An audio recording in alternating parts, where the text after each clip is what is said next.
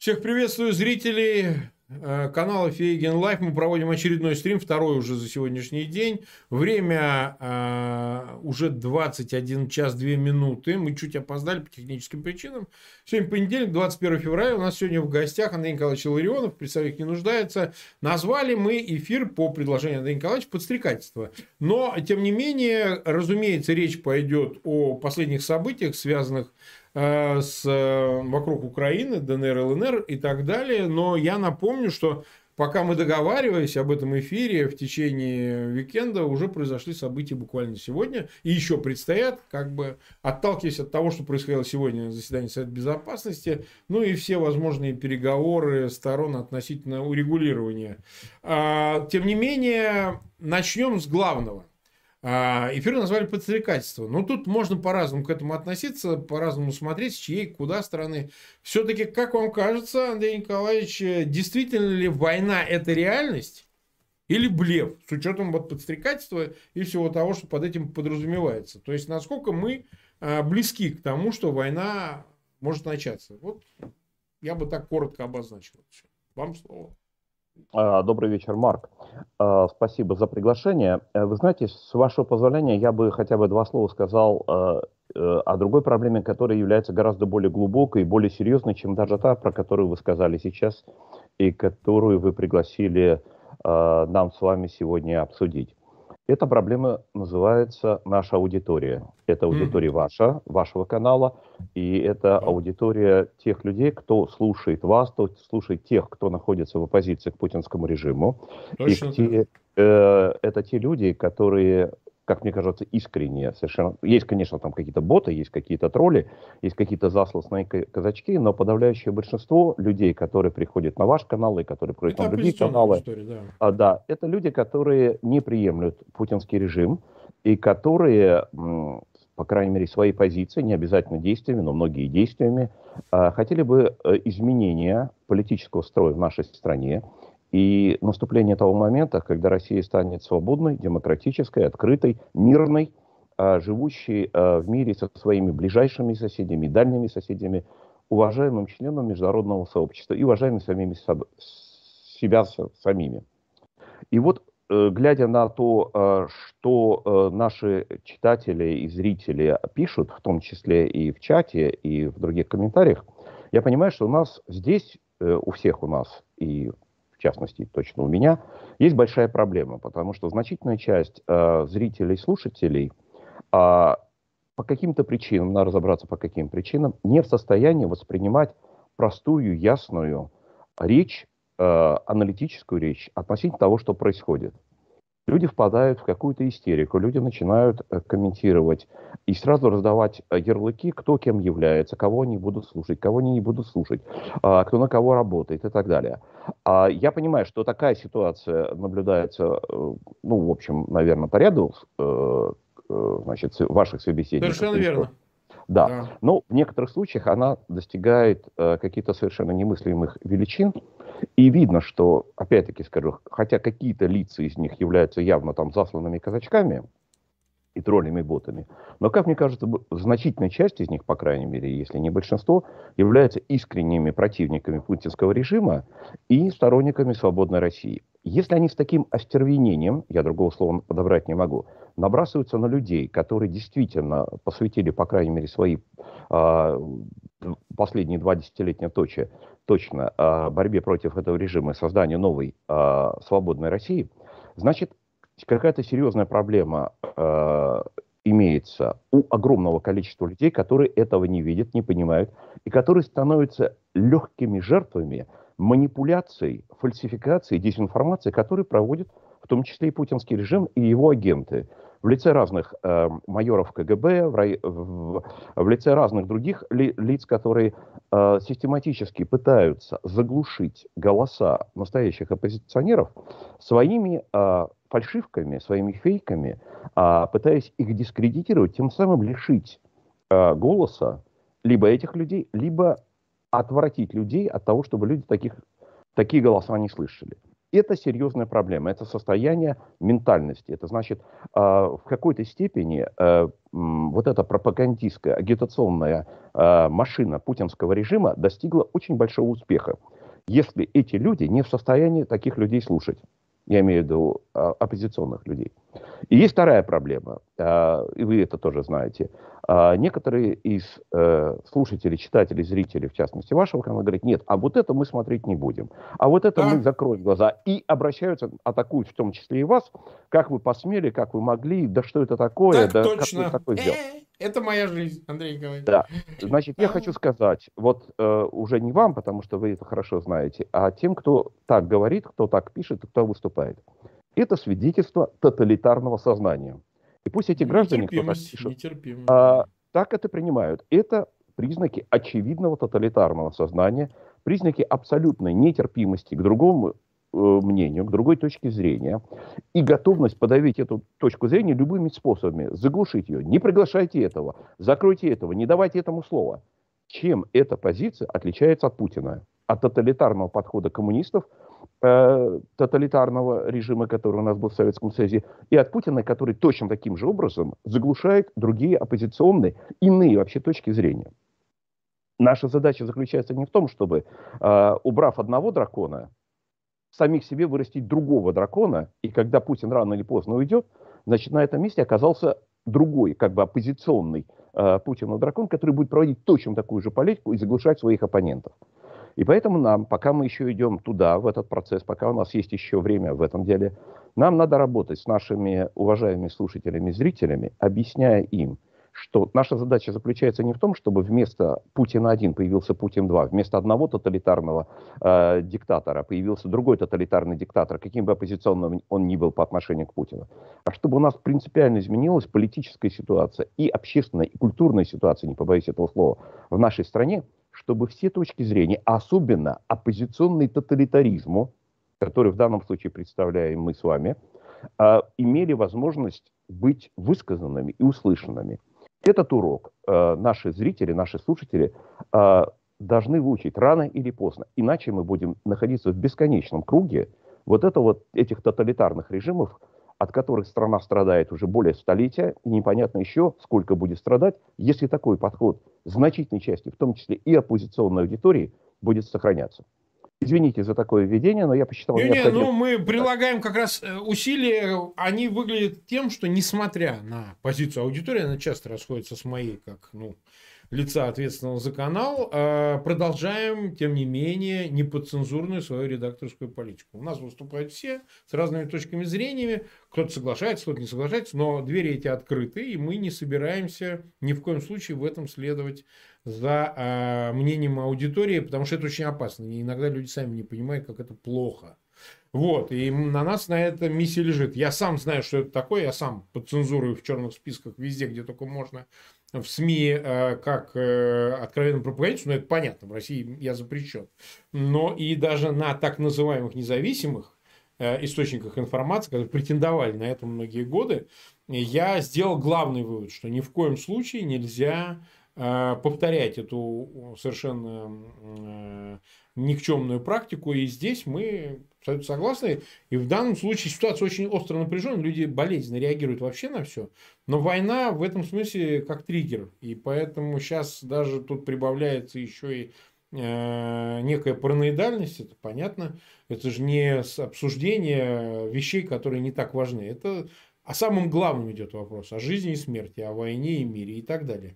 Поэтому, Андрей Николаевич, рады, пожалуйста, прошу вас давайте поговорим да. о Поэтому, э, Марк, я еще раз хочу поблагодарить вас за приглашение э, в этот эфир, за возможность поделиться своими соображениями. И хотел бы для наших э, зрителей э, дополнительно сказать, что то название, которое сейчас люди видели накануне этого эфира и которое сопровождает этот эфир, это является мое предложение. И я должен э, зрителям сказать о том, что вы, Марк, э, мягко оппонировали и предлагали другие варианты. Более средний такой, средний вариант. Да, да, и э, то название, которое э, сейчас люди видят и слышат и знают, это является моим э, выбором, на котором я, э, признаюсь, настоял, и поэтому всю вину и ответственность за это несу я. И даже более того, оригинальное предложение мое было еще более жестким, чем то, которое появилось. Поэтому значит, у людей, которые видят и слышат, должно быть четкое понимание, кто за все это отвечает. И поэтому, значит, вот критические стрелы в ваш адрес, Марк, не должны быть направлены, можно все сразу направлять в мой адрес. Не-не, я, Пожалуйста. я как бы, да, поэтому вам, как говорится, слово, это ваш эфир. Так, скажем. теперь давайте э, вот к вашим вопросам. Я прошу прощения за это длинное вступление. Давайте мы еще раз напомним, что мы э, по первому э, пункту... Вы знаете, последние события, они как бы укрупняют вообще тему, потому что Совет Безопасности прошел. Вот сейчас хаотически в ленте идут сообщения, за ними слышу правильно в телефоне. Путин уже собирается выступить с обращением к россиянам. Значит, ну, содержание его известно, он признает ДНР и ЛНР в соответствии с э, рекомендациями Госдумы, ее постановления и, соответственно, выступлениями, которые были на сайте безопасности, показаны публично. И сейчас э, совершенно очевидно, что это все равно остается вопрос открытый. Война, непосредственно ее начало в связи с тем, что признание может привести и, скорее всего, приведет к введению официально вооруженных сил на территорию Ордло, и в каких границах признают? Признают ли в границах в Конституции, как это сам провозглашен ДНР и ЛНР, а, всей Луганской и Донецкой областей, или же ограничится вот сейчас э, тем, что занимает Ордлов по-настоящему до разделительной линии, и приведет ли это к немедленной войне? И поэтому вопрос опять упирается, война будет или нет? Вот главный вопрос. Здесь несколько вопросов. Давайте иногда начнем с самого первого давайте, э, вопроса, давайте. который вы задали. Э, будет ли завтра признание ДНР, ЛНР? Есть два варианта. Либо признают, либо нет. Э, в том случае, если завтра будет принято решение о признании, таким образом, что произойдет? Путин просто полностью отрежет себе любые шансы для установления контроля над Украиной. Это та цель, которой он занимался в течение последних восьми лет ведения конвенциональной войны против Украины и в течение последних минимум 20 лет ведения гибридной войны против Украины. Это та мечта, это те самые сладкие грезы, которые согревали его в течение этих двух десятилетий и, и ради которой он положил столько сил и средств своих личных, не говоря уже столько жизней других людей.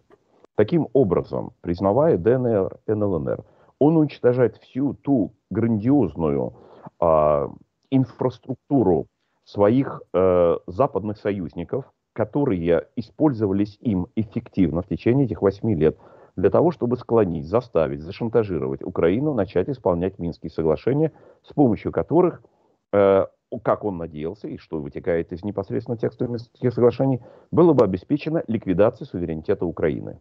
И внедрение вот этих самых э, бандитов э, и убийц э, и террористов из Ордло э, в политическое и правовое сердце Украины. Таким образом, он лишается, э, лишается возможности реализовать свою вот эту стратегическую цель, которой он столько всего посвятил, сколько всего сказал, написал, выступил. Он лишается всех своих западных союзников, которые, естественно, в этом случае э, вынужден буду сказать, что э, лицом, разорвавшим Минские соглашения, является Путин со всеми вытекающими отсюда последствиями. Плюс это тот факт, который неизбежно повлечет за собой какие-то шаги со стороны вот этого, пусть непоследовательного Запада, в лице санкций, мы можем обсуждать, какие санкции, что, но они вынуждены будут на это отреагировать, а, и тем самым он принесет гигантское облегчение а, нынешней Украине, нынешнему украинскому руководству. Потому что в этом случае та проблема, которая сегодня в нынешней конфигурации а, для Украины не имеет решения, получает разрешение. Возникает вопрос, готов ли Путин, собирается ли Путин, будет ли Путин выстреливать себе в ногу или даже в какое-то другое место, для того, чтобы обрушить и уничтожить все то, чем он занимался последние два десятилетия. Так. Теоретически нельзя исключить, что он это сделает, но в таком случае, вот опять-таки, все, что я назвал, а также многое из того, чего я не назвал, произойдет, и для него это, э, так сказать, вот точка невозврата. Другой вариант. Он не признает ДНР и ЛНР. И завтра на всех тех торжественных заседаниях, которые объявлены, он приходит и, занимая торжественную позу, говорит, да, Весь народ просит меня признать. А, товарищ Жуганов просит меня признать. Государственная Дума меня просит признать. Товарищ Володин меня просит признать. Даже товарищ Нарышкин, путаясь в показаниях, просит меня признать. Все Собес просят признать. Но я как ответственный государственный деятель, озабоченный судьбой мира во всем мире, особенно в Европе, озабоченный судьбой нашего братского украинского народа, желающий продолжать э, там, спасти людей и так далее, и так далее. Я все-таки надеюсь на э, мирное продолжение э, наших дипломатических переговоров. И несмотря на то, что вся моя страна просит одного, я как ответственный государственный деятель принимаю решение продолжать дипломатические усилия. Тем более, что только что мой главный большой друг, товарищ Байден, э, потребовал от э, господина Зеленского выполнять Минские соглашения безоговорочно. Господин Блинкин с трибуны Совета Безопасности трижды рефреном повторял, как стихи, Минские соглашения, Минские соглашения, Минские соглашения. Госпожа Харрис, приехавшая в Мюнхен и встречавшаяся с э, Зеленским, говорила, Минские соглашения, Минские соглашения, Минские соглашения. А, группа семи, э, собрание э, Совета Министров Э, министры иностранных дел э, стран группы семи собрались в Мюнхене э, и приняли решение, в котором бог знает какое количество раз потребовали от Украины выполнения Минских соглашений. То есть вот это все, то, чего добился Путин на пике своей э, кампании шантажа, прямо скажем, совместной кампании шантажа Байдена-Путина, вот это все он добился, он должен это обрушить и потерять а смотрите, как красиво получилось. Он выступил и сказал бы, вот это вот не политик, такой политикан, это такой государственный деятель, который смотрит на годы, на десятилетия, на столетия вперед. Он разговаривает с небесами, после смерти Махатмы с Гадием поговорить не с кем, а вот он принимает такое исторически ответственное решение, заваливает на свои плечи вот этот тяжелейший груз, но его главная цель все-таки наша братская Украина, которую я не выпущу, он не выпустит из своих цепких объятий. Поэтому есть две такие версии, есть два таких варианта. Извините, что перебью. Я, я просто, чтобы добавить информации, э, сообщает ТАСС. Путин выступит с телеобращением к россиянам 21 февраля, то есть сегодня. И самое главное, только что прошли два его разговора, это тоже официальные сообщения Кремля. А, президент России Путин в беседе с президентом Франции Эммануэлем Макроном, канцлером Германии Олафом Шольцем заявил, что в ближайшее время намерен подписать указ о признании самопровозглашенных ДНР и ЛНР. Это Кремль сообщает, это не мы. А, я просто на всякий случай, как бы для того, чтобы, ну, вот эту картину вам добавить, как бы, текущей информации.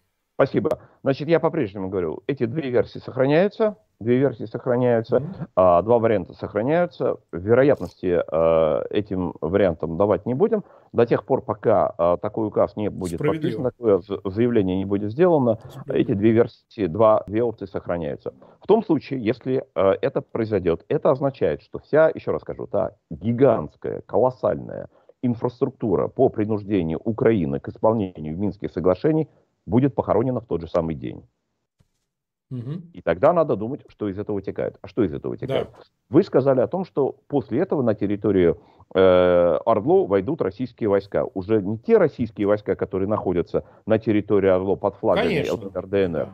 а те российские войска, которые находятся под флагами Российской Федерации, с территории Российской Федерации и так далее. Минобороны, да. Они уже вошли. Они на самом деле а, для наших, может быть, э, каких-то вот читателей, слушателей, зрителей являются новости, они уже находятся несколько дней там, они уже введены туда. Вот. И, э, соответственно, и местные жители, и разведка уже зафиксировала. Кстати говоря, то, что действительно зафиксирует разведка, а американские средства массовой информации от Вашингтон-Пост до CNN не сообщают. А то, чего не происходит, они сообщают. Но это другая тема, мы, если надо быть, мы ее затронем. Так вот, э, российские, официальные российские войска, Министерство обороны под флагом Российской Федерации, э, подчиняющиеся Минобороны напрямую и не имеющие, так сказать, э, прикрытия каких-нибудь иных флагов или, так сказать, отсутствие погон, уже находятся на территории Орлон не только в 2014-2015 году, а вот уже введены сейчас, несколько дней тому назад. Поэтому ничего нового нет. Ну, их присутствие будет легализировано, как бы сказать, будет признано. Вот они там находятся. Там будут открыты базы э, Минобороны, так же, как эти базы были сделаны в Абхазии, в Южной Осетии.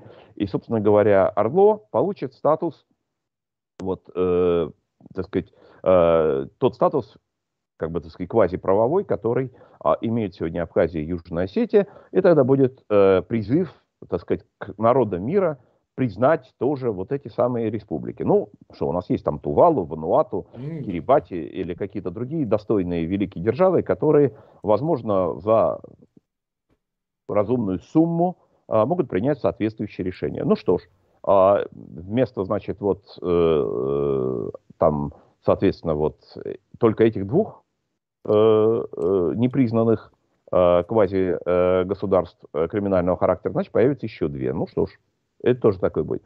Но спрашивается, как это скажется на военно-политической обстановке? А, мне кажется, это скажется, как это не покажется странным, это скажется позитивно. Угу. Именно непосредственно. Потому что сегодня, когда происходят обстрелы, когда сегодня происходит провокация, когда происходят террористические акты, в результате которых погибают украинские военнослужащие, в результате которых погибает гражданское население, на кого возлагать вину? Возлагают вину на террористов, на трактористов, шахтеров, да, комбайнеров и всех тех, кто там находится на Орлов. А как только это происходит, вину надо возлагать уже на российские войска, на, а, которые находятся там.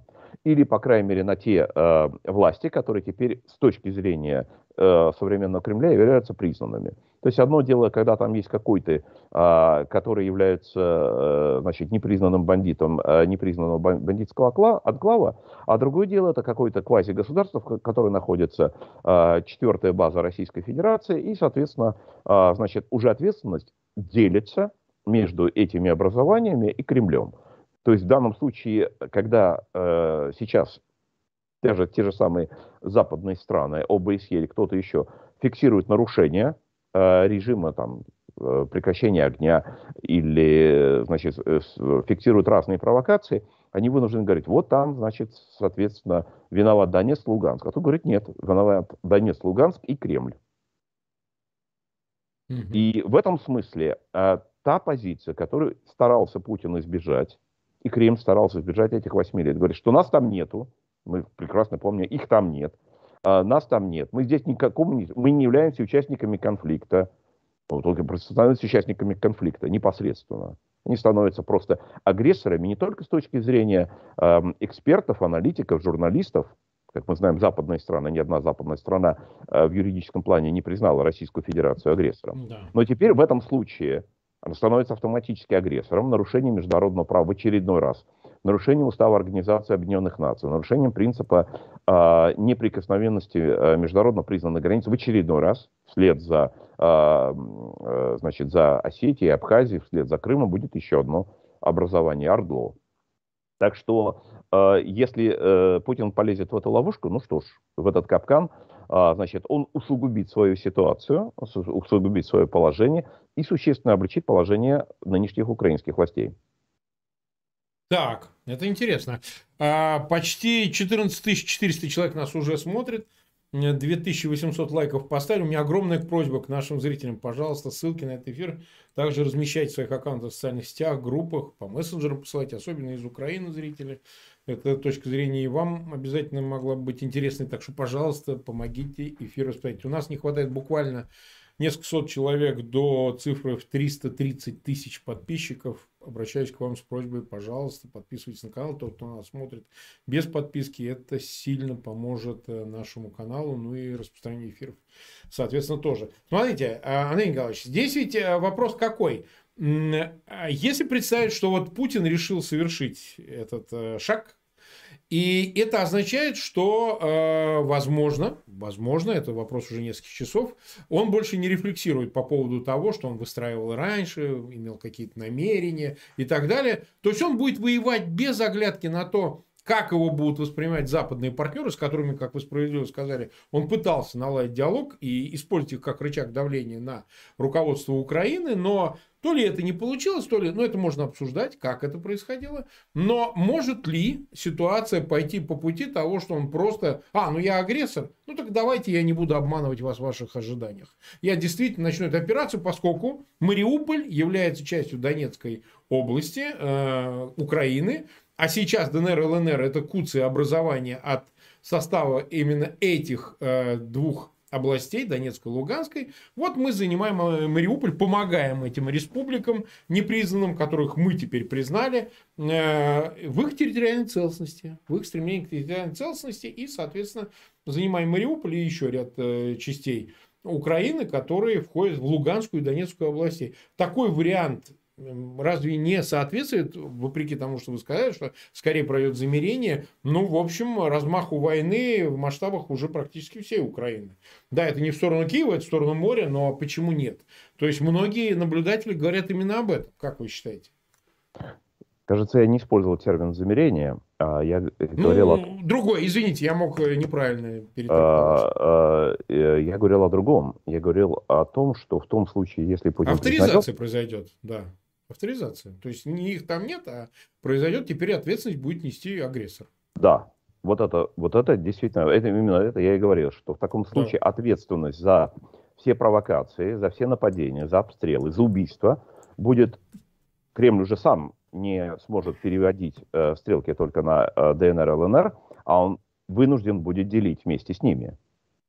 И в этом смысле для э, украинской стороны, для позиции украинской стороны, для позиции любого нормального человека, это будет э, гораздо более вы, выигрышная позиция, потому что в таком случае э, ну, Кремль просто из-под самого себя выбивает табуретку и, и, э, собственно, всем рассказывает, что он агрессор, несущий ответственность за все эти провокации.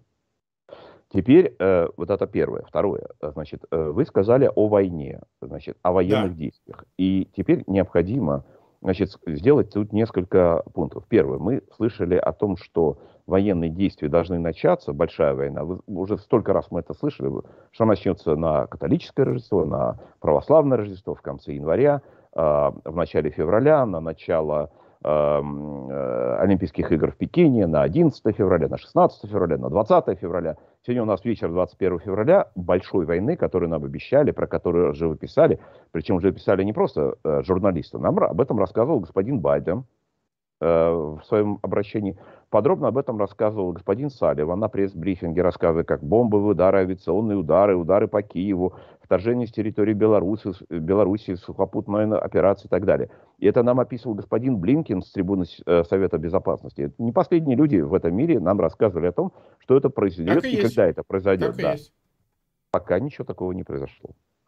Теперь послушаем, подумаем, а что вот в частности э, говорил я в течение э, этих почти уже четырех месяцев. Кстати говоря, первый раз публично об этом заявил Марк в вашем эфире, да. по-моему, это было 12 ноября сказал о том, что это является компания, э, компания шантажа, угроз и запугивания Украины с целью исполнения Минских соглашений. Да, За этим так и есть. А, этого нет, это было так. Значит, э, что, э, значит, вот какие военные действия могут быть? Я здесь повторю еще раз ту позицию, которую вы сказали не раз, и еще раз воспользуюсь этим случаем, чтобы ее повторить здесь у вас сейчас. И у всех у нас, и у зрителей будет возможность проверить это утверждение. Я говорил о трех типах, трех видах военных операций первый вид военных операций. Провокации, обстрелы э, на линии соприкосновения в, Ордло, э, в Донбассе. Это практически неизбежно, это практически гарантированно. И вот в течение э, четырех месяцев я об этом постоянно говорю, что да, это, к сожалению, э, практически гарантированно. Это то, что было э, в течение восьми лет, происходило в течение восьми лет. И это, к сожалению, неизбежно до тех пор, э, пока в Кремле сидит тот, кто там сидит. И это будет продолжаться. То, что может произойти интенсификация этих обстрелов, этих провокаций, этих террористических актов, да, к сожалению, это та тяжелая реальность, в которой мы все живем. Второй вид военных операций – локальные операции. Локальные операции, предусматривающие нарушение, существенное нарушение линии разграничения – попытки перехода ее, попытки захвата, э, так сказать, корпусами ЛНР, ДНР, а теперь уже и регулярными частями российской армии, расположенными на территории Ордло, отдельных э, э, наблюдательных пунктов, постов, э, блокпостов, населенных пунктов, деревень, поселков, городов на территории э, Луганской и Донецкой областей, находящихся под контролем Киева в том числе и захватом, с попытками захвата, скажем, таких городов, как, например, Мариуполь. Я о чем я говорил все это время? Э, вероятность таких операций сохраняется. Проведение таких операций. Я не могу дать она, она не является стопроцентной, но она не является нулевой. Такие операции возможны. Они, честно говоря, были возможны и ранее в течение этих э, предшествующих восьми лет. Вероятность таких э, операций в нынешней ситуации повышается по понятным причинам, но она не является стопроцентной. И, наконец, третий вид операций. Э, вид э, стратегической операции. Операции по захвату значительных территорий Украины, например, таких как вся Южная Украина, вся левобережная Украина, вся южная левобережная Украина вместе. Операции по окружению захвату Харькова, окружению захвату Киева. Вот эти э, операции э, картами э, о которых заполнены западные средства массовой информации последние 4 месяца, от Вашингтон-Пост до Бильда, до Military Times, ну, да бог знает кого, все, вы все это видели многократно все. Вот этой операции, как я говорил, шансов для проведения такой операции на сегодняшний момент нет. Они, она равна нулю. И говоря это, я руководствуюсь не только своим собственным представлением о том, что может сделать. У меня есть свои собственные взгляды, представления, свои собственные расчеты, некоторыми из которых я делился с э, уважаемыми читателями, зрителями и слушателями. Но я провел большое количество разговоров с профессиональными военными, профессиональными военными, украинскими, российскими, европейскими, американскими. Вот буквально э, два дня тому назад я был на Мюнхенской конференции по безопасности э, и разговаривал там с э, целым рядом военных, которые там находились. А, среди тех, кого я могу назвать, я могу назвать только двух, поскольку все остальные являются не публичными лицами, они не выступали там с подиума, а эти двое выступали. Один из них это генерал Матис, бывший министр обороны Соединенных Штатов Америки, и другой генерал Петреус, это э, тоже известный генерал, известный который да. э, принимал участие в иракской кампании, в афганской кампании, который был командующим центральным командой Соединенных Штатов Америки, НАТО, и который э, и лично планировал, и лично осуществлял крупной стратегической операции по высадке крупнейших соединений американс, э, американских вооруженных сил и э, помогал значит, э, войск союзников и на территории Ирака, и на территории Афганистана. Э, поэтому это люди, которые знают эту проблему не только исходя из э, того, что им, э, чему их учили в их академиях генерального штаба, но и из того, что они реально делали, находясь на действительно военной службе. А своим собеседникам я задавал два вопроса. Первый вопрос э, был очень простой. Достаточно ли 150 тысяч российских войск, находящихся, находящихся сейчас на, вдоль российско-украинской границы, на оккупированной территории Донбасса, в Крыму, на территории Белоруссии, вот этих войск достаточно ли для проведения крупномасштабного наступления, для проведения полномасштабной войны с захватом Киева, на этот вопрос все мои собеседники отвечали одинаково. Нет, недостаточно. После этого я задавал следующий вопрос.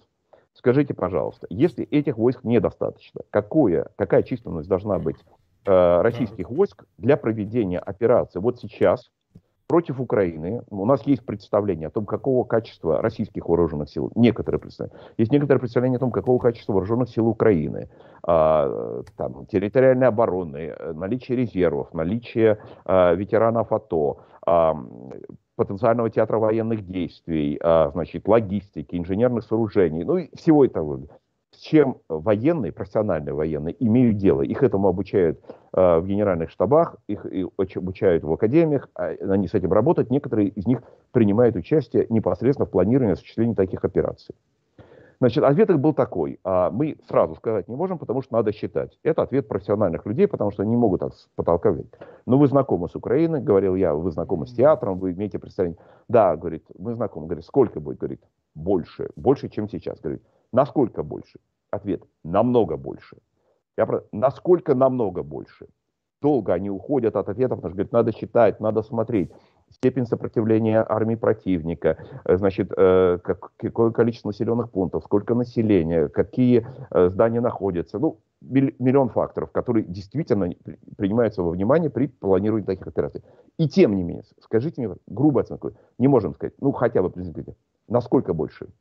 Конце концов, они сказали в разы. Точка. Я специально так долго посвятил э, вот этому кусочек, потому что, еще раз скажу, это не только моя, э, и даже это не столько моя точка зрения, это точка, точка зрения профессиональных военных. Есть много других факторов, которые важно принимать участие. Значит, какие войска, какое у них обеспечение, какая логистика, какие запасы, а, сформированы ли ударные группировки, о чем, например, постоянно говорит а, министр обороны Украины Резников. И в последний раз он сегодня утром сказал о том, что по данным украинской разведки, а, те части российской армии, которые находятся вдоль российско-украинской границы, не сформированы в ударной группировке, необходимы для нанесения удара в рамках полномасштабной войны. Mm-hmm. Mm-hmm. Вот. Он и этим, э, и э, Резников, и э, секретарь э, Совета безопасности и обороны Украины Данилов, и начальник Генерального штаба Украины Шаптала, и начальник э, разведки пограничных войск, э, который выступал э, в Верховной Раде некоторое время тому назад.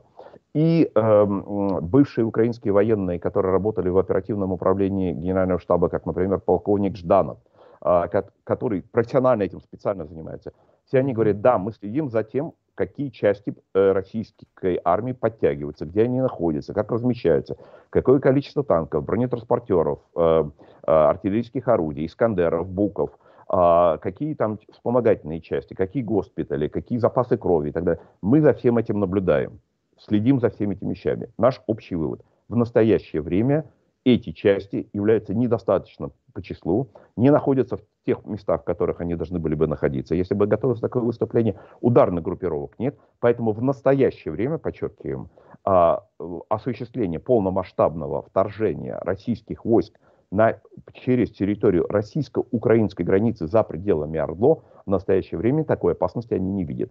Как, но они наблюдают за этим 24 часа в сутки, ни на секунду не останавливаясь.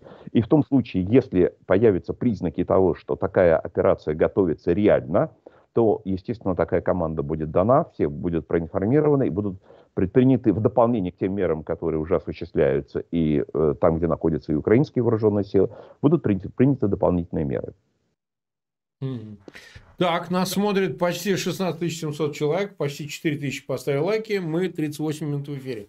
Возвращаясь к Мюнхенской конференции. Мюнхенской конференции. Смотрите, есть два важных события там, которые, мне кажется, вот то, о чем мы говорили о третьем сценарии, могут некоторую роль играть. Ну, опять же, это вопрос только оценки. Это первое заявление э, министра иностранных дел Китая Ваны, который был на этой конференции и подтвердил, что Украина, я в свободном изложении, имеет такое же право э, на э, свой суверенитет и территориальную целостность, как всякая другая страна. И позиция Китая по существу – это уважение именно этого права.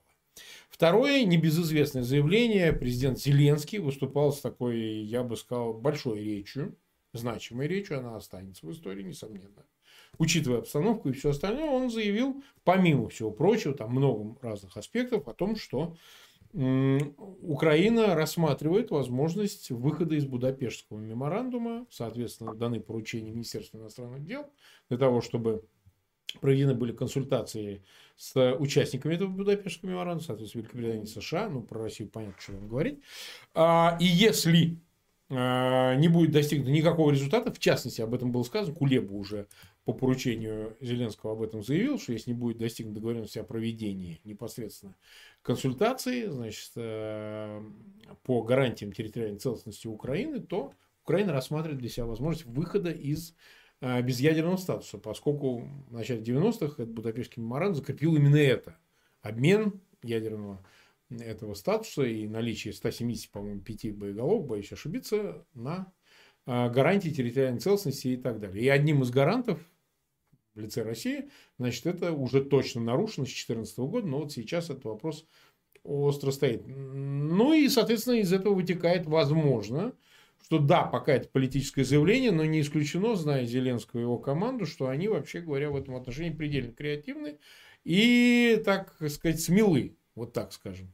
Как вы считаете, вот два этих на Мюнхенской конференции события, вот эти два заявления, они могут повлиять на решение руководства Москвы на то, чтобы воздержаться, ну, как минимум, от той масштабной операции, которая, ну, по сути, прекратит этот суверенитет и прекратит состояние, которое поддерживало ту территориальную целостность за вычетом Крыма и Ордло, ну, Донбасса, части Донбасса, которая была сложившейся к статус-кво. И, в общем, Путина это может некоторым образом от плана остановить э, масштабной агрессии. Или же это вообще никак не влияет? Что вы скажете? Значит, ну, по поводу плана масштабной агрессии, я еще раз скажу, повторю то, что сказали военные. Сейчас сил недостаточно, да, это мы 4, понимаем. Э, последние 4 месяца. У Путина этих планов сейчас нет. Нет. У, у этих планов нет. Поэтому все заявления, которые мы слышали в течение всех этих месяцев, особенно в последние недели, о том, что решение уже принято, что там уже все откручится. И сколько раз мы слышали заявления, в том числе самых высоких кабинетов из Вашингтона, о том, что я уже знаю, что Путин принял это решение. Угу. Однако у нас осталось еще место для дипломатии. Если у нас осталось место для дипломатии, значит решение не принято. Угу. Решение принято тогда, когда уже изменить его невозможно, когда уже заработала военная машина. Вот если не ошибаюсь, 21 июня 1941 года Э, из Берлина войска вермахта, расположенные на э, тогдашней э, как бы э, германо-советской границе на территории оккупированной Польши, был послан сигнал Дортмунд. Если я не ошибаюсь, это было в 2 часа дня. 2 часа дня 21 июня 1941 года. Вот это был приказ о, это был приказ, который был принят в Ставке Гитлера, и после этого военная машина вермахта, э, все до этого было подготовки, разного уровня подготовки, а вот уже после этого эту машину остановить было невозможно. То есть вот приказ о, о начале военных действий был отдан, если опять-таки не ошибаюсь, по-моему, 2 часа дня 21 июня 1941 года. Вот приказ о начале военных действий. Вопрос. Отдал ли господин Путин такой приказ российским войскам? Значит, судя по тому, что сказал господин Байден, он говорит, я уже знаю, что он отдал этот приказ. Он сказал об этом 11 угу. февраля э, этого года и сказал, что это решение, значит, о нападении 16 февраля. Сегодня 21 февраля. Мы уже сегодня можем точно сказать, что господин Байден сказал неправду. Он сказал неправду. Он сказал дезинформацию. Господин Путин такого приказа на состоянию ни на 11 февраля, ни на 16 февраля не принимал. Господин Путин является агрессором, оккупир, э, войска его оккупируют территории Грузии, территории Украины, а войска находятся на территории Приднестровья, э, на территории Республики Молдовы. Но не надо приписывать ему того, чего он не делал. Нужно сохранять трезвую голову и нести ответственность за каждое свое слово, особенно если ты являешься президентом Соединенных Штатов Америки. Поэтому то, что он сказал, он ввел в заблуждение, прямо скажем, предоставил дезинформацию всему, э, всему человечеству, миллионам людей по всему миру, кто за этим делом следит. Вот. Это по поводу, так сказать, полномасштабной, э, полномасштабной войны. Но вернемся к Мюнхенской конференции. На Мюнхенской конференции, кроме тех двух событий, о которых вы спросили, о которых я скажу, было еще одно mm-hmm. событие, которое я считаю важным упомянуть. Так. А, это было центральное событие а, с участием а, всех специалистов по Украине. Это был так называемый украинский ланч э, в рамках э, Мюнхенской конференции по безопасности. На нем, в нем участвовало примерно 100 человек, чуть, может быть, чуть больше. Это бывшие президенты, премьер-министры, министры иностранных дел, обороны, эксперты, журналисты. В общем, это просто cream of the cream э, мировой элиты э, специалистов по вопросам обороны, безопасности, дипломатии, военных дел, которые следят за тем, что происходит в России, то, что происходит в Украине, в отношениях между Россией и Украиной, в отношениях Соединенных Штатов, Европы и так далее. Среди участников этого э, ланча было проведено голосование. Там было два вопроса. Вот обращу внимание на второй вопрос, который Mm-hmm. Ведущая панели, э, главный редактор журнала Economist, госпожа Бедоус, э, задала вопросы, было проведено голосование. Будет ли война? Так. Это было на следующий день после того, как господин Байден сделал свое заявление о том, что, да, уже неизвестно, обязательно, ну, 16-го не произошло, теперь оно будет там через день, через два, на следующей неделе. Теперь это мы точно знаем. И вот э, госпожа э, Бедос пояснила, что когда я задаю вопрос, будет ли война, что я имею в виду? Я имею в виду большую войну, полномасштабную войну с захватом Киева.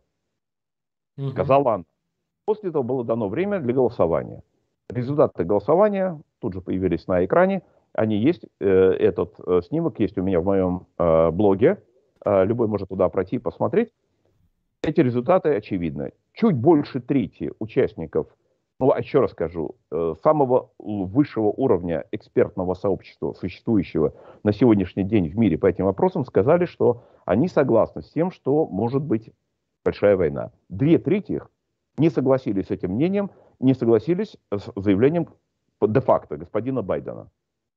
О чем это говорит? Это говорит о том, что, несмотря на те заявления, которые делаются у нас из Белого дома, а также от представителей а, нынешней американской администрации, значительное количество людей, опытных, экспертов, а, специалистов, в том числе высокопоставленных, в том числе занимавших или занимающих сейчас государственные политические позиции, еще не потеряли голову. Они сохранили способность адекватно реагировать на факты и на то, что не является фактами, а является фейками.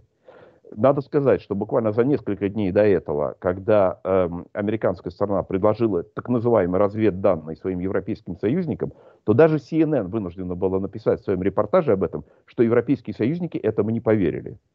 То есть этому не поверили не только украинское руководство, не только э, Зеленский или, так сказать, его министры, которые говорят, что они не видят накопления таких войск, которые достаточно для наступления на Украину. Не поверили европейские союзники Соединенных Штатов Америки. Это, и это написал не кто-нибудь, не какой-нибудь, так сказать, оппозиционный господину Байдену э, ресурс. Написала э, лояльнейшая э, Белому дому CNN.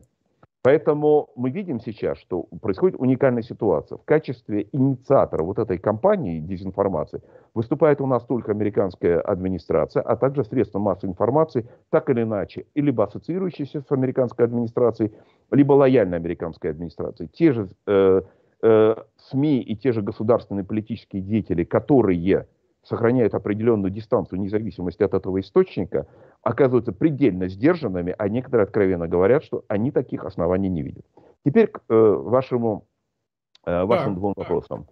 А, кроме того, что было э, заявлено а, вот, представителем Китая на Мюнхенской конференции, очень важно обратить внимание на то, что прозвучало уже непосредственно из Пекина. Из Пекина было соответствующее заявление, во-первых, Министерство иностранных Китая уже официальное заявление, то, что Китай признает территориальную целостность Украины. А затем mm-hmm.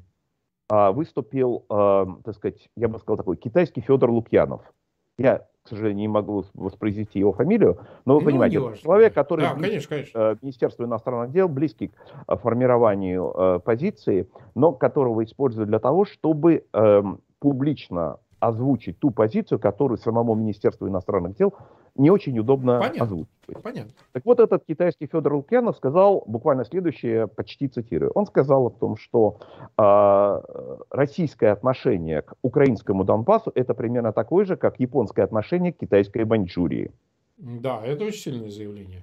Это очень сильно. А понятно, что для э, китайского министерства иностранных дел это не очень Недопустимо, удобно. конечно, да, да, да. Но это говорит о том, что э, это старая, традиционная китайская позиция, которая выдерживается в течение более чем 70-летий, с 1949 года, о э, единстве всей территории Китая, независимо от того, какие э, там, режимы находятся.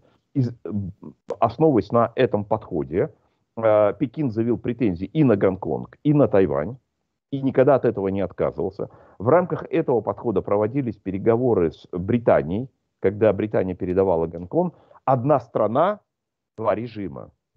Угу. То, что Китай, э, то, что Пекин нарушает соглашение с Британией, это другой вопрос. Но как бы принципиальная позиция была заявлена. Надо сказать, что позиция Тайваня, или точнее Тайбэя, ну, по крайней мере, в лице Гаминдана э, партии, является абсолютно точно такой же, единый Китай.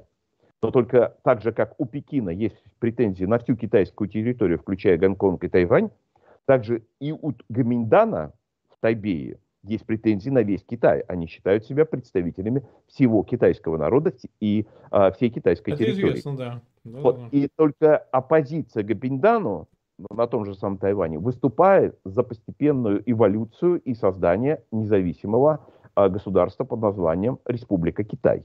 Это другая позиция. Поэтому э, в том, что заявили э, китайские представители, а также э, сказать, рупоры э, китайского министерства иностранных дел, никаких новостей нету. Это принципиальная позиция, которой Китай всегда придерживался, только выбрал этот момент для того, чтобы еще раз заявить о своей позиции. Ну, прямо скажем, э, все усилия э, господина Путина э, по э, сказать, созданию особых отношений с Китаем вот на этом деле просто оказались просто э, без результата.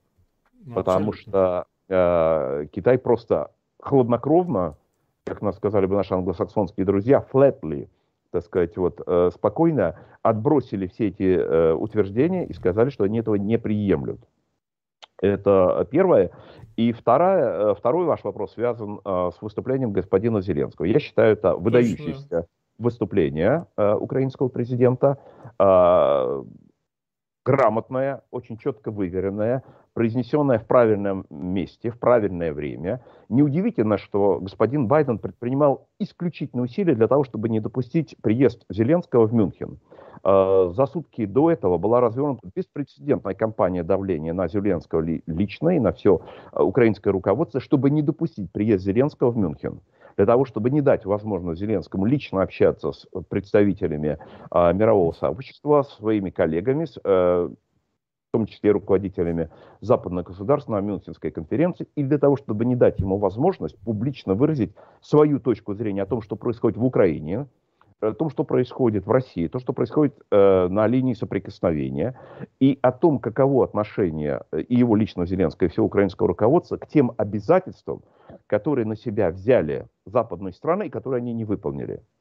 Вот это его заявление относительно эм, э, Будапештского меморандума следует ведь обратить внимание. Да, э, грубым нарушителем Будапештского меморандума является Россия, является путинская Россия. Именно, именно путинская Россия э, вторглась э, в Украину, оккупировала и попыталась аннексировать Крым, и сейчас оккупирует э, половину Донбасса. Все это действительно так. Но свои обязательства по Будапештскому меморандуму не выполнили западные союзники. Потому что по Будапештскому меморандуму в случае нарушения э, территориальной целостности Украины э, подписанты Будапештского меморандума проводят консультации mm-hmm. относительно этого вопроса. Не так много. Проводят консультации. Это обязательство, записанное в Будапештском меморандуме. Будапештский меморандум, в отличие от Минских договоренностей, Минских соглашений, является частью международного права. Минские соглашения частью международного права не являются, а Будапештский меморандум – это договор. Это вид договора, который является неотъемлемой частью международного права. Так вот, свою часть э, обяз, обязательств, которые на себя приняли западные союзники, Соединенные Штаты, Великобритания, Франция, о проведении консультаций в случае нарушения территориальной целостности Украины, они эту, эти консультации не провели. Более того, э, Украина трижды обращалась предложением, с просьбой, с требованием проведения таких консультаций, и трижды западные союзники отвергали эти требования Украины. Поэтому Зеленский, президент Украины Зеленский, в выступлении 19 февраля в Мюнхене сказал о том, что сегодня мы осуществляем четвертую попытку призвать западных союзников провести консультации по нарушению части международного права под названием Международный, э, Будапештский меморандум. В том случае, если нам не удастся провести эти э, консультации, записанные как часть обязательств западных союзников, или же если такие консультации не приведут к у, у, предоставлению гарантий безопасности Украине, то он, президент Зеленский, как представитель украинской власти, украинского народа, вынужден предпринимать все необходимые усилия для обеспечения безопасности и гарантии безопасности Украины и украинского народа. В этом случае он будет считать обязательства Украины э, в соответствии с международным э, Будапештским меморандумом исчерпанными, закончившимися. Что я могу сказать? Это слова не мальчика, но мужа.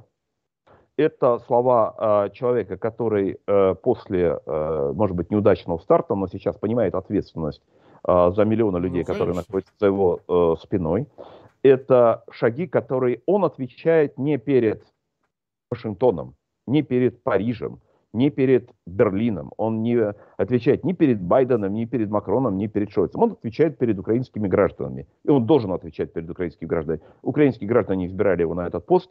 Он несет ответственность перед ними. Он обязан делать все возможное, и даже если необходимо, и невозможно для того, чтобы обеспечивать безопасность своей страны и своих граждан. Поэтому это абсолютно правильный и необходимый шаг, который он предпринял. Так, а, прямо сейчас выступает Путин а, заявление, но пока еще не дошел к вопросу, как говорится, к каитусу. Знаете, как у нас шутит? Он не дошел до момента, признает или не признает, э, значит, э, ДНР, ЛНР, так называемые, э, самостоятельными субъектами. Пока он там экскурс в историю, что все подарки, все подарки, значит, современная Украина построена Россией, значит, вот Хрущев подарил Крым, Сталин какие-то территории подарил, вот как бы вот и так далее, и так далее. Э, но, тем не менее, все-таки, э, я думаю, мы сейчас 56 минут в эфире, я думаю, что ближе к концу мы стараемся держаться регламент, час-час с небольшим. Э, на ваш все-таки взгляд, я понимаю, что прогнозы вещь неблагодарная, но в той ситуации, которая есть, чего ждать Украине непосредственно от Соединенных Штатов, если признание произойдет? ДНР, ЛНР. Какие это будут санкции? Вы говорили сами, что давайте поговорим о санкциях. Вот какие вообще, в принципе, возможны санкции? Значит ли это, исходя из ваших предположений, относительно, ну, прежде существующих договоренностей между Вашингтоном и Москвой, чем, что мы не раз обсуждали в наших эфирах, что и санкции не будут такими, которые ми грозятся Вашингтон и которые заявляют. Потому что, ну, по сути, можно ли, это второй вопрос, считать признание ДНР и ЛНР, если оно сейчас состоится, если он договорит свою речь, ну, фактически э, достаточным для введения тех самых санкций, которые анонсировались со стороны коллективного Запада, прежде всего Вашингтона, в отношении Москвы в случае вот посягательства на территориальную целостность Украины, ну и все из этого вытекающего, военным, не военным путем и так далее. Вот что бы вы на, на этот счет сказали? А, я вернусь все-таки к названию нашей э, встречи, которую э, Хорошо. наши зрители знают. Она называется «Подстрекательство». Э, в оригинале она была «Подстрекателем». И готовясь да. к разговору с вами, Марк, я попытался собрать те пункты, которые, с моей точки зрения, являются свидетельством, иллюстрацией того, как господин Байден и администрация Байдена занималась ослаблением в течение последнего года, точнее 13 месяцев, ослаблением Украины – и э, ухудшением ее позиций, а в последние 4 месяца занимается, занималась и занимается подстрекательством Путина, России к войне против Украины. А, я собрал э, более 30 пунктов, свидетельствующих об этих действиях. Я понимаю, что у нас сейчас уже нет времени для того, чтобы к этому вернуться, но я хочу как раз обратить внимание наших зрителей, что это систематическая политика, которая проводится нынешней администрацией – по ослаблению Украины, по, по, так сказать, по а, решению своих проблем за счет Украины, за счет самостоятельности, суверенитета, территориальной целостности Украины. А, и а, идеальным быть для... А, а, да, и последнее, кстати говоря, которое я еще даже не успел занести в этот список, произошло буквально сегодня, во время этого заседания Совета Безопасности, а, который проходил в Москве, во время которого Путин сказал важнейшую вещь, про которую, кстати говоря, многие наши зрители, а, которые не верили, не, не могли поверить и боялись поверить, а когда мы говорили о том, что главным противником э, вступления Украины в НАТО и предоставления э, ПДЧ, плана по действий по членству в НАТО, является Байден. Не Макрон и уже теперь не Шольц, не, не Германия, не Франция, а Байден. Сегодня Путин рассказал о своем очередном или последнем или предпоследнем разговоре с э, Байденом, в котором сказал, что Байден ему, Путину, пообещал, что на вступление Украины в НАТО наложен мораторий. Это об этом Путин сказал. Байден пока это сказал Путин. Да, нет, но в данном случае, когда Путин говорит это, говорит на таком заседании, как Совбез, говорит под камеры, и после этого, как мы многократно убеждались, никакой реакции из Белого дома не поступает, никаких опровержений, мы можем быть абсолютно уверенными, что Путин в таком случае говорит правду. Это бывают и такие случаи, когда дважды два произнесенный Путиным соответствует действительности. Иными словами, Байден еще э, в начале прошлого года, э, который говорил о поддержке евроатлантических э, устремлений Украины, затем отказался от того, чтобы украинская сторона в пресс-релизе после телефонного перег... переговоров между Зеленским и Байденом сохранила это положение, это было в мае прошлого года. Затем э, сказал, что Украина не готова, не, э, не, недостаточно готова для вступления в НАТО, якобы из-за положения с коррупцией. Мы понимаем, что это выдуманный mm-hmm. э, аргумент, которого на самом деле не существует. Затем в декабре э, прошлого года Байден, а также его представители сказали э, представителям Украины и Зеленскому о том, что в течение ближайших 10 лет Украина не станет членом НАТО. Сегодня мы услышали следующий шаг. Э, на вступление Украины э, в НАТО Байденом наложен мораторий. И это создает совершенно новую ситуацию, то есть, как бы она развивается, но это говорит, во-первых, о том, какова реальная позиция э, байденовской администрации, и с другой стороны, это говорит о том, как, по какому пути теперь может или должна идти Украина. Потому что тот путь, который э, Украина выбрала, тот путь, которым, по поводу которого есть подавляющее большинство украинского общества, путь, который зафиксирован в украинской конституции, сейчас не может быть реализован, потому что противниками этого пути являются э, не только Германия, Франция, но и Соединенные Штаты Америки, по крайней мере, э, с нынешней администрацией. Следовательно. Украине нужно идти, находить другой способ другой выход из этой ситуации. Естественно, что и другой вариант, который предлагали некоторые лица, говоря о том, что а почему бы тебе теперь, значит, Украине не получить бы статус основного союзника Соединенных Штатов за пределами НАТО. Понятно, что в этой ситуации и этот вариант, который сам по себе достаточно сомнительный по, по ряду причин, мы видим, э, этот статус имел и Афганистан, режим в Афганистане, что произошло с ним э, в августе 2021 года после решения э, э, Байдена. Но даже этот статус сейчас является абсолютно неактуальным. Соответственно, Украина должна формулировать совершенно другой путь, а, по крайней мере, на ближайшее время, имея в виду а, стратегический путь на евроатлантическую интеграцию, который, с моей точки зрения, является абсолютно правильным. Но в настоящее ближайшее время этот вариант дать результата не может. Он не может дать точно в ближайшие 10 лет, а Путин находится сегодня в Кремле. И российские войска находятся и э, на российско-украинской границе, и в Ордло, и на линии соприкосновения. Это находится сегодня. И поэтому Украине нужно принимать решение сегодня. Не завтра, не послезавтра. Сегодня. Какие-то шаги. Мне кажется, э, есть некоторые шаги, об одном из которых э, Зеленский объявил в Мюнхене. Есть некоторые другие шаги, которые сейчас осуществляются, о которых э, украинские власти сообщат в ближайшее время. Но если они пойдут по этому пути, то Украине есть шанс, в Украине есть шанс пойти не по пути Чехословакии 1938 года, которая в том самом Мюнхене стала жертвой сговора между агрессором и западными союзниками, которые предали Чехословакию и не проявили ту твердость и последовательность, которая от них ожидалась.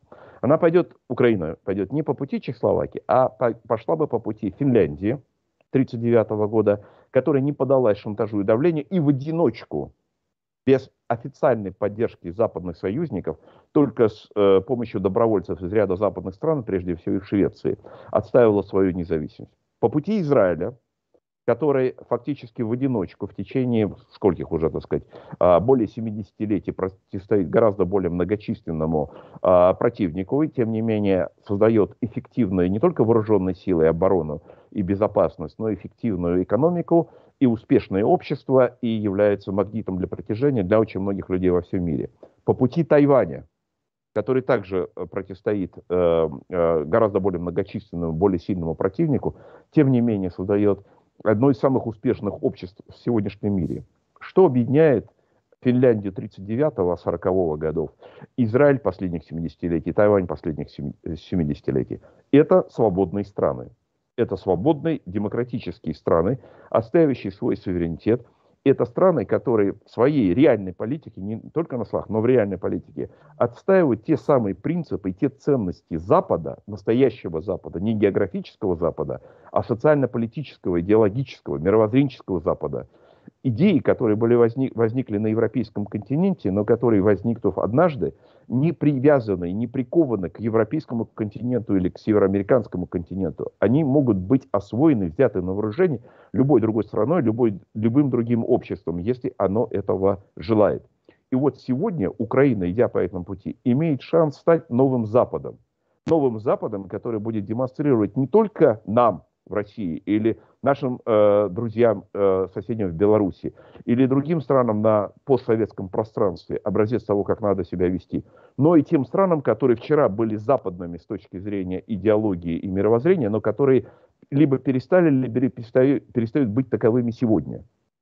И вот сейчас именно за это идет борьба. Это война не э, с Соединенными Штатами или там, с какими-то другими там странами, как это часто называется. Нет. Это война за сохранение западных ценностей, западных принципов, за свободу, за демократию, за верховенство права, за независимость, за право вести себя так, как люди считают себя возможными, за то, чтобы они определяли, кто у них является президентом, кто у них не является президентом, за то, чтобы они определяли, и они, а не кто-то другой, не бандиты э, и террористы, и тем более не дядя в Кремле, который дергает их как марионетки, чтобы они определяли, каким путем им идти. Вот сейчас такой шанс – Украина действительно появляется. Причем он появляется у самостоятельной Украины. Украины, которая вырвалась из э, объятий, или, так сказать, цепких объятий э, одной колониальной державы и, столкнувшись с предательством со стороны другой, идет по своему самостоятельному пути. И тогда, когда Украина одержит победу, об этом я не сомневаюсь, что в этом противостоянии, если украинское руководство сегодня, завтра, послезавтра не сдастся, Украина из этого противостояния выйдет победителем. Причем она выйдет победителем не только против путинской агрессии, но и против предательства своих западных союзников. И вот тогда у украинцев вообще, украинского народа, украинского общества и украинского руководства возникнет совершенно новое ощущение. Ощущение своей собственной значимости, своей собственной силы, своей собственной правоты. А эти уже ощущения отчасти проявляются и в последнее время, но тогда появится совершенно новый уровень понимания того, что может делать свободная нация. Ну что же, мы час семь минут в эфире. Андрей Николаевич, я просто надеюсь, что у нас будет возможность. Э, Путин продолжает вещать там просто беспрецедентно долго, как э, обычно-то он э, быстрее закругляется. Оставим ему шанс в конце этого его обращения уже окончательно дойти до финала, сказать, что он собирается делать. Но там пока все еще исторический экскурс – тем не менее, буквально события будут развиваться и завтра, и послезавтра. Я надеюсь, что мы снова вернемся к этим разговорам, поговорим об этом в самое ближайшее время. Как вы на это смотрите, Андрей Николаевич? Я отношусь к этому спокойно и хорошо, но я хотел бы еще раз вернуться к той теме, который, э, с которой мы начали наш разговор. Кроме всех Хорошо. тех вопросов, которые э, привлекают наше внимание в ежедневном э, режиме и по поводу которого вы, Марк, проводите беседы с вашими собеседниками да. на разные темы, я считаю чрезвычайно важной темой, э, которую я обозначил, разговор с нашими э, слушателями, зрителями относительно того, как различать фальсификации, как различать дезинформации, как определять, э, какие люди действительно являются сторонниками свободы и сторонниками Э, и противниками э, путинского режима, а которые, пользуясь, прямо скажем, э, инструментами как из старого арсенала ГБшной пропаганды, ГБшных активных операций и современных пропагандистских операций, ловко манипулируют огромным количеством людей. Мы видим сотнями, если не тысячами людей, которые ослеплены этими манипуляциями, хватаются за совершенно избитые, невежественные, грубые, вульгарные э, попытки поручить людей, которые э, добиваются как раз, выступают за создание свободной страны у нас и э, в соседних странах. Вот этот чрезвычайно важный, необходимый разговор нужно проводить, и нужно проводить не раз. Потому что если мы этого не сделаем, мы будем обсуждать текущие события, но люди, как мы видим, по крайней мере, какая-то значительная часть людей, все равно становятся жертвами манипуляции и дезинформации. Если они не разучатся, если они научатся анализировать сами события, пусть с нашей помощью, но сами не смогут, мы всегда будем э, проигрывать, потому что э, наши противники являются изощренными, хитрыми, изворотливыми, использующими разные мероприятия по дискредитации вас, нас, э, других людей. Они тогда будут всегда выигрывать. Это важнейшее направление, потому что без людей свободных – и понимающих, что происходит э, в этом мире, то, что происходит в наших странах, свободного общества в России, в Белоруссии и поддержки развития свободного общества в Украине нам не удастся добиться. Спасибо огромное, Андрей Николаевич. Я думаю, действительно подумаем, в каком формате провести такую программу, может быть, со зрителями, бог знает. Но надо действительно поговорить о том, как, в общем, людям ориентироваться во всем этом потоке. Ну, что делать? Интернет, свободная площадка надо можно даже начинать хоть просто э, э, мастер-класса по разбору тех э, фальшивок, на которые многие люди э, в комментариях, например, э, у вас в чате или к вашим эфирам э, регулярно ссылаются. Просто показывать, как вот это лицо, на которое они регулярно ссылаются, является лжецом, фальсификатором, ну. манипулятором, что он делает, как он делает, каким образом, где он включает ложь, где он говорит откровенную, циничную ложь и так далее, и так далее. Это надо разбирать, потому что если мы этого не будем разбирать, если люди не будут в этом разбираться через некоторое время сами, мы всегда будем а, оказываться в меньшинстве, мы всегда будем оказываться в проигрыше. Потому что э, у них большой опыт накопленный в Комитете государственной безопасности, и на Russia Today, и в современном Кремле, и в других местах э, для того, чтобы удерживать свою власть и дискредитировать тех, пытаться дискредитировать тех людей, которые рассказывают им, что на самом деле происходит сегодня. Ну что же, всем спасибо, дорогие друзья. Э, действительно, завтра у нас будет выступать Виталий Порников. Ну и, возможно, мы сделаем монострим и еще ряд эфиров. Так что э, обязательно следите за событиями на нашем канале. Завтра будет, видимо, большой день, э, большой день эфиров. Так что всех зову завтра на наш канал. Ну и, Андрей Николаевич, спасибо вам огромное. Обязательно вернемся к этой теме. Подумаем, как форматно это все сделать и так далее. Обязательно об этом поговорим. Всего доброго и спасибо огромное. Спасибо, Марк. Всем доброго. До свидания.